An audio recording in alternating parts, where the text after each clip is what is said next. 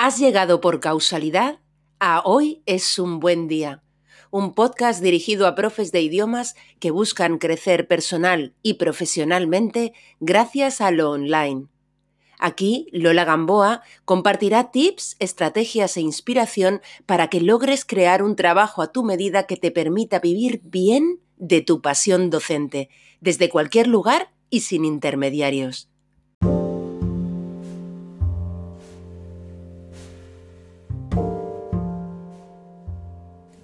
¿Te gusta escuchar los podcasts de otros y hace tiempo que te planteas la posibilidad de crear tú también tu propio podcast para tus alumnos? ¿Tienes dudas de si es una estrategia interesante de cara a darte a conocer que haga que el esfuerzo de crearlo merezca la pena? Bien, pues hoy es un buen día para plantearte empezar tu propio podcast de idiomas. Hola, soy Lola Gamboa y te doy la bienvenida a Hoy es un buen día, un podcast para profes de idiomas que buscan crecer personal y profesionalmente gracias al online y desde la simplicidad. Voy a empezar el episodio dándote razones, razones por las que creo que si el formato podcast te atrae especialmente, puede interesarte no solo consumirlo, sino también producirlo. En concreto te voy a dar 10 razones poderosas para incluir el podcast en tu estrategia de marketing. ¿Cuáles son esas razones? La primera, soy de las que creo en crear contenido constante y de valor como estrategia fundamental de marketing.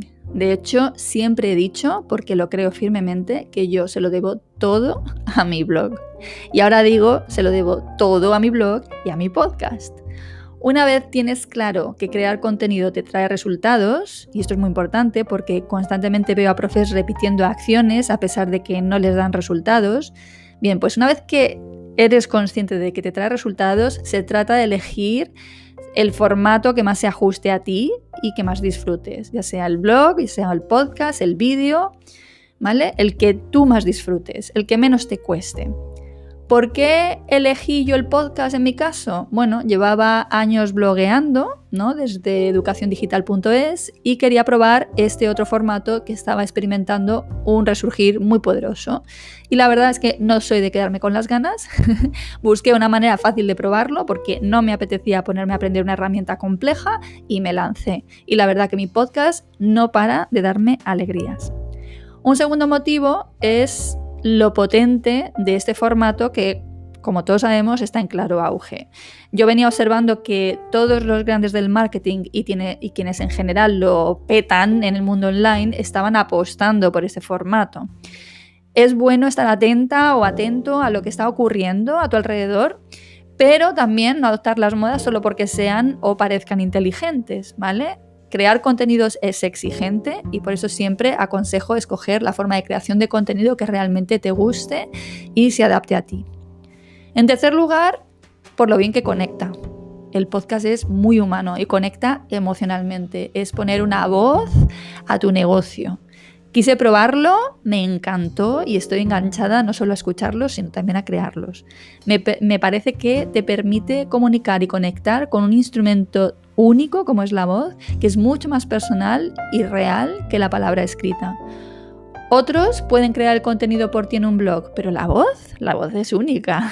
Siento que conecta muy bien con la gente y que transmite una calidez que encaja con mi proyecto orientado a profes de idiomas. Lo importante en un negocio es conectar con tu audiencia. Bueno, a ver, lo, lo, importante es tener una audiencia para empezar y a partir de ahí desarrollar una relación con sus miembros. Y creo que el podcast es un formato ideal para ello. Una cuarta razón poderosa, bien, pues porque actualmente los podcasts ya posicionan en Google, ¿vale? Entonces es otro motivo más para incluirlos en tu estrategia de marketing. Aunque el número de podcasts es creciente y ahora te puede parecer que todo el mundo tiene un podcast, en realidad el número de podcasts es muy inferior al número de blogs y esto puede representar a día de hoy una oportunidad para el posicionamiento y la visibilidad.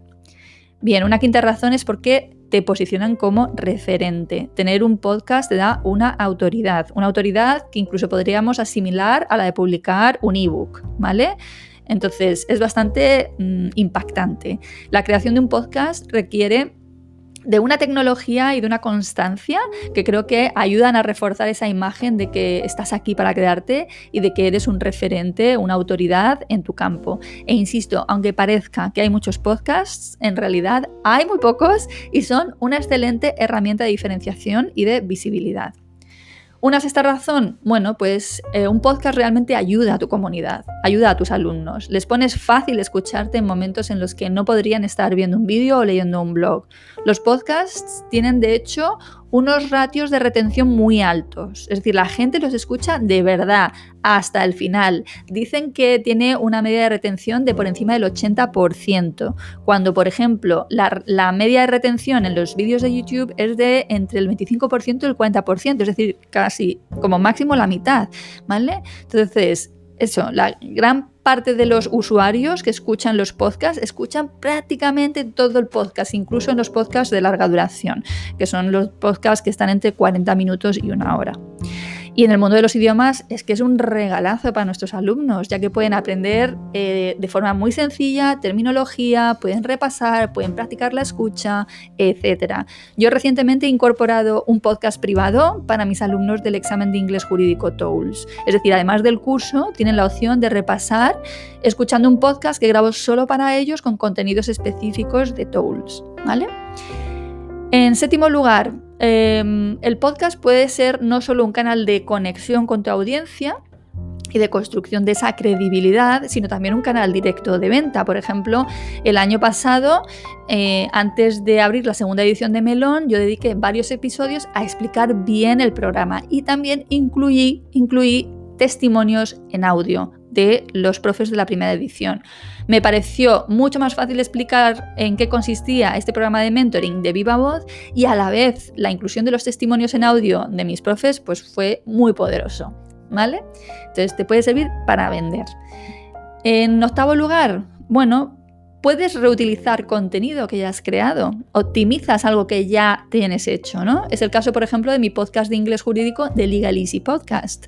Em, yo lo que hago es reconvertir, locutar esos podcasts que llevo creando desde hace años, ¿vale? Que ya, perdón, esos textos que ya llevo creados desde hace años, ¿vale? Y que los tengo ahí. Entonces, eh, es muy fácil reutilizar un contenido que ya he creado. Y también puedes convertir el podcast en vídeo, es decir, utilizamos el mismo contenido en canales diferentes y así multiplicamos la probabilidad de alcance de ese contenido que ya hemos creado. En noveno lugar, un podcast puede darte ingresos per se, ¿vale? Por ejemplo, a través de la publicidad si llegas a ser un canal con más autoridad. Hay podcasts de idiomas, como por ejemplo The Fluent Show, The Fluent Show, que tienen patrocinadores. Em, con frecuencia, por ejemplo, lo patrocina italki, ¿vale? Y por último, el podcast siempre te puede ayudar a llevar más tráfico a tu web, cosa que siempre nos interesa por posicionamiento, ¿vale? Bien, en cuanto a consejos que yo te daría, desde mi corta experiencia, ¿vale? Em, a la hora de lanzarte a crear un podcast. El primer consejo sería háztelo fácil, como siempre, ¿vale? Eh, de verdad, hacer un podcast es mucho más fácil de lo que parece. Yo empleo Anchor, ¿vale? Anchor, ¿vale? Anchor eh, para grabar. No tenía ganas de ponerme a aprender una herramienta complicada. Anchor te lo pone súper fácil, grabas y le pones eh, la música que tú quieres y cuando haces clic en un botón y ya está publicado en Spotify porque pertenece a Spotify. ¿vale? Además, otra manera de hacérmelo fácil es que yo siempre me creo las transcripciones de mis episodios. ¿vale? Las creo eh, y yo voy locutando. ¿vale? Ahora mismo estoy haciéndolo. ¿vale? Em, luego, otro consejo que te daría es esta máxima que para mí es un mantra fundamental y es mejor hecho que perfecto, ¿vale? Em, date cuenta que a la gente nos gusta la naturalidad y yo, el podcast sale como sale, si ladran los perros, ahí se queda, ¿vale? Desde luego el perfeccionismo lleva mucho tiempo y yo no estoy dispuesta a perder mi tiempo intentando crear un podcast perfecto, ¿no? De lo que se trata es de eh, dar, de prestar un servicio, ¿vale? De dar calidad en lo que entregas y eso es lo más importante. Eso sí, con un buen micro.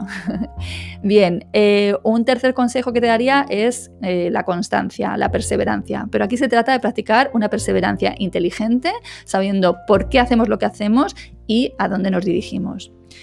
También otro consejo que te doy es hacerle un hueco en la agenda. Para mí esto es sagrado, es decir, eh, eh, un día a la semana está dedicado a la creación de contenidos, ¿vale? Y esto no me lo salto salvo en vacaciones. Hay que hacerle un hueco, tiene que tener su espacio, eso está claro. Otro consejo que te daría es que sigas tu instinto. Es tu podcast, es tu espacio de expresión y de libertad. La gente conecta con tu autenticidad y se trata de crear el podcast que tú quieres, no el que crees que quieren los demás, ¿vale? Luego, otro consejo ya muy pragmático es que cuando lances tu podcast lo hagas habiendo grabado ya unos cuantos episodios, ¿vale? Yo lo escuché este consejo y la verdad que lo seguí cuando creé, cuando empecé con Hoy es un buen día, grabé del tirón ocho episodios, ¿vale? Eh, con la intención de que si alguien recién llegaba y descubría el podcast, pues pudiera escuchar varios, como son episodios cortitos, salvo los de las entrevistas, ¿vale? Y así pudiera ya engancharse, ¿no? Como cuando vemos una serie en Netflix y nos enganchamos y vemos varios episodios seguidos, ¿vale? Esto me parece interesante, no lanzar un podcast y dejarlo ahí que esté ahí solo, ¿no? ¿Vale? Sino que ya lanzas con varios eh, episodios eh, grabados. En séptimo lugar, yo te recomendaría escuchar otros podcasts para inspirarte, pero crear uno a tu gusto y medida, ¿vale? Es decir, inspiración bien, ¿vale? Pero crear siempre el podcast que tú quieres. Y por último, no publicar por publicar, es decir, crear un podcast eh, con un contenido mediocre porque te toca publicar, escoge una frecuencia que se adapte a ti y ten siempre la calidad sobre la cantidad como lema. Bien, si me preguntaras qué resultados me da el podcast, eh, hoy es un buen día y si funciona de verdad, pues te diría que la verdad que yo no soy muy de métricas, eh, que aunque funciono con cierta estrategia, lo cierto es que empecé el podcast, como te decía, por probar el formato y el formato me enamoró. Pero desde luego tengo claro que conecta muchísimo con el tipo de, de profe de idiomas al que yo quiero ayudar y que me emociono cuando la gente me escribe que devora mis podcasts o que no se pierden uno. El feedback es súper positivo, mil veces más positivo o más frecuente que con el blog de inglés jurídico y desde luego es importante atender a estas señales que vas recibiendo, ¿no? que te indican que vas por buen camino. No te puedo decir en qué porcentaje concreto es atribuible al podcast, pero desde luego mi comunidad ha pasado de cero a más de 3.400 suscriptores en menos de dos años y Melón, que es mi programa de mentoring para profes de idiomas, duplicó grupo en su segunda edición. Y en realidad la audiencia del podcast es mucho más pequeña que los números que te he dado. Los episodios tienen ahora mismo como máximo unas 400 y pico escuchas, pero yo creo que todo suma y hay gente que conecta mucho con mi mensaje y por eso la tasa de conversión en mi programa es bastante elevada. Todo suma para comunicar una solidez, todo suma para comunicar que sabes de lo que hablas y para transmitir tu manera particular de entender y de hacer lo que haces. Es todo producto de la constancia, de la vocación de servicio y de que el mensaje llega. La autenticidad es siempre tu mejor imán de alumnos y de seguidores. Y el podcast contribuye sin duda a cultivar tu magnetismo personal. Bien, pues lo dejo aquí por hoy. Seguramente he repetido cosas que ya sabías respecto al formato, pero desde luego si sientes curiosidad por él, no puedo sino animarte a probarlo. A mí solo me trae cosas positivas, cosas bonitas. Lo disfruto muchísimo y además me funciona. Así que el combo perfecto. Me despido ya de ti, no sin antes desearte que hoy, precisamente hoy, sea un gran, gran día.